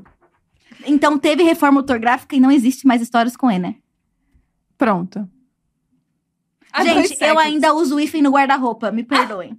Porque eu estou zoando, não mais. O tema do meu estudo foi espéculos. Espéculos? Não existe espéculos? Eu não sei, eu não conheço. Léo, Espéculos, isso não existe. claro que existe espéculo, Espéculos, gente. Eu não sei. Nossa, tinha enxofre. Enxofre. Putz, velho, vocês são bons, hein? Vocês são bons. Também com o Google, tenho certeza que tá tudo com o Google aberto. Tá, eu vou colocar, porque espéculos existe. Não existe, não é uma Existe palavra. Espéculos. Não é uma palavra, é pode, uma ser uma palavra. pode ser uma frase. Pode ser uma Pode. frase. Eu coloquei histórias, escolas para surdos. Ó, Pode. boa. Eu Tá. coloquei elites sociais e eu realmente já estudei isso. Então pronto. 10. É tudo 10, né? A deusa criou Não nada. tive tempo. Esferas globais. Mas foi bom, foi bom. Vai, Obrigada. 10. Essa você mereceu. Agora a gente faz a somatória de pontos dessa rodada. Nossa, Isso. só 15. Humilhada. Ah, eu gostei. Ah lá, todo mundo perguntando, Daniele, o que é espéculos? E Todo pergunta. Ai, olha, Nathalie. Você Léo, per- zero, né? procura o que é espéculos. Não coloquei zero. Espéculos existe. O que, que é espéculos? Não existe. Existe espéculo. Ah, Eu não escuto ele. E agora? Ó, é, é um instrumento onde o médico pode enxergar através é, do interior de uma cavidade. Gente, conta como é que é sucesso. usado por ginecologistas. É usado por. Bom, todo mundo que é gineco que tá no chat tá Arrasou. sabendo. Obrigada, Caraca. Leozinho. É isso, gente. Ô, amiga, profunda, hein? Amiga, Desculpa, todo o mundo tem uma desrespeito. trajetória de ginecologista. Desculpa, achei que era fake news. Respe- Respeitamos agora, respeito. É assim que surge a fake news científica, viu? Pois As pessoas é. duvidando. Os, os fãs duvidando. O stop. A. Meu Pé- é- Um, dois, três e já. Ai, socorro. Nossa, meu Deus. Ai, gente, socorro. Tá muito difícil esse.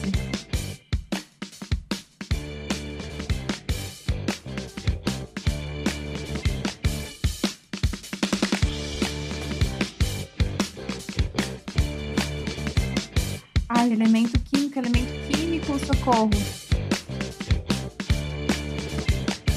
Nossa. Stop.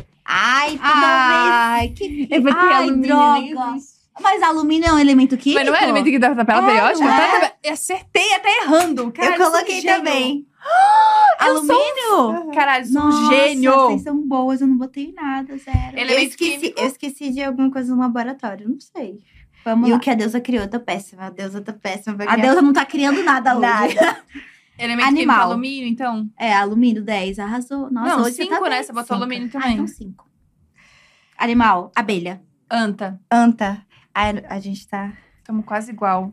No lab não pode faltar. Amor. Porque Amigos. é, é uma... é um ambiente que precisa de cuidado. É um ambiente que, que a gente precisa humanizar. É verdade. eu falei que não tinha pessoas, mas tem. não- É isso. Faltou isso. Faltou isso, tá vendo? É porque você tá muito no laboratório. A gente que vê de fora, aquelas Meu amor, meus amigos. meus amigos. Tô entendendo. Vamos lá. O tema do meu estudo foi? Alianças políticas. Hum, boa. Socióloga. Anabolizantes. boa. Olha, química. Analogias dramáticas americanas. Ai, a gente tá muito nessas áreas. Gente, A, olha. gente tá, a gente é pesquisadora, hein? Mostra pra Olha, Léo, eu botei com carinho, analogias. Aí o resto dramático americano eu deixei com Deus. Ele tá querendo a prova. Não, ninguém acredita nela, tá entendendo? Aí você acredita, né? Alianças políticas, gente. A deusa criou A vida. amor. Nada. Caraca, eu e a Nathalie, a gente tá sabendo roubar, né? Impressionante. 10, 20, 30, 40. Nossa, arrasei nesse. Fiquei com 20 dessa vez. A, A vida, vida. a gente passou Deus batido. criou a vida. A vida. Sabe o que, que dá mais ódio? Que tu mente com convicção. Isso que dá mais ódio. Ah, Deus criou Ela a convence. vida. Ela convence. Deus criou deixo homem, não. Deus criou o homem. Deus criou a mulher. Não é possível. Deus Deus criou o criou mulher. artigo, né? Deus criou o Deus artigo criou- antes de tudo. Antes de fazer tudo, ele criou o artigo. Que se faça o artigo. e no primeiro dia, Deus criou as- os verbos, advérbios, as proparoxítonas. O stop. A, B, C, D. De novo. De novo. O, stop. A, B, C, D, E, F, G, H, I. Hum, ai, vamos mudar. Aquelas. Ai, vai. Não, um, aí. dois, três e valendo. Nossa. Ai,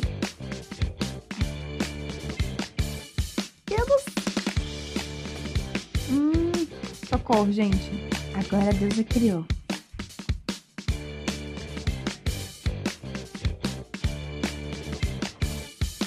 Socorro.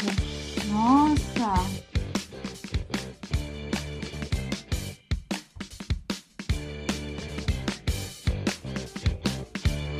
Socorro. Isso, Socorro. É, ai, gente, no laboratório, socorro. Nata, ele tá roubando, sem noção. Animal. Gente, animal.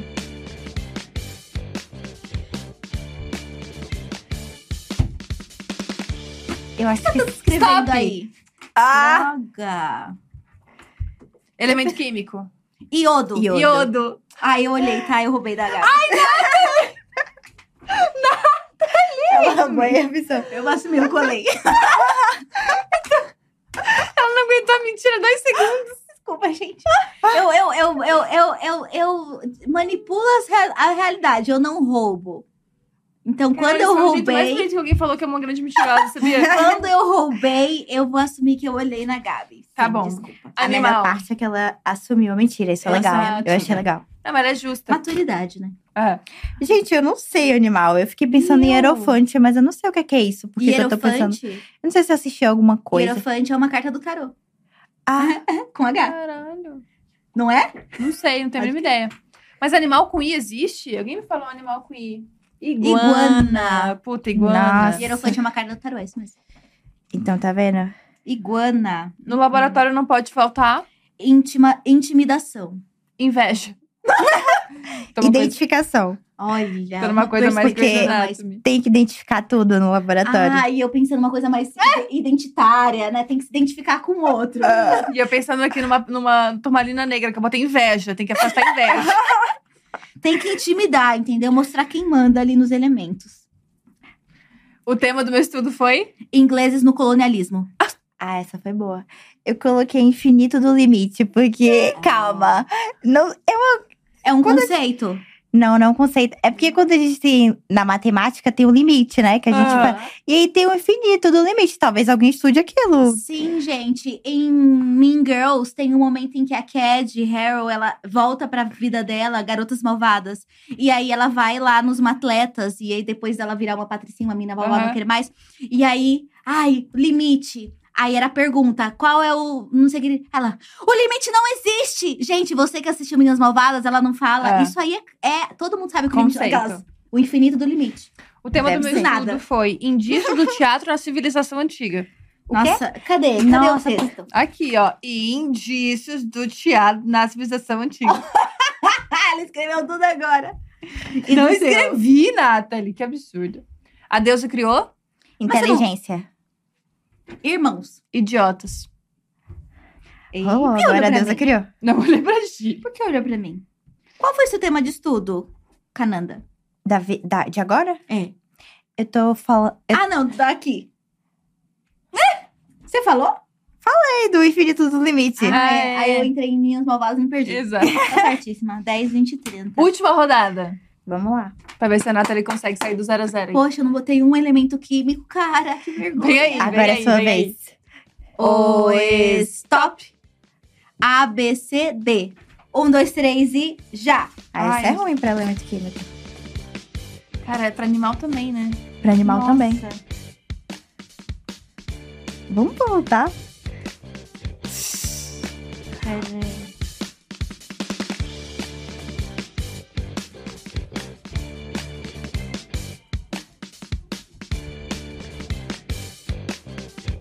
Tá.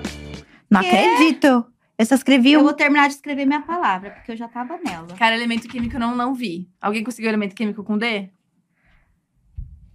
Dionísio é, é- é um deus, né? Não é um elemento que. Não é, né? É um deus, né? É um deus. Desculpa. Eu fui gente. pra Deusa Criou e não voltei mais. Qual que é o Dionísio elemento tem? químico? Ah, não. Dúbinio. É, ninguém ia Dionísio. lembrar de dúbinio, né? Deve ser abaixo do 100, não sei. Animal. Dinossauro.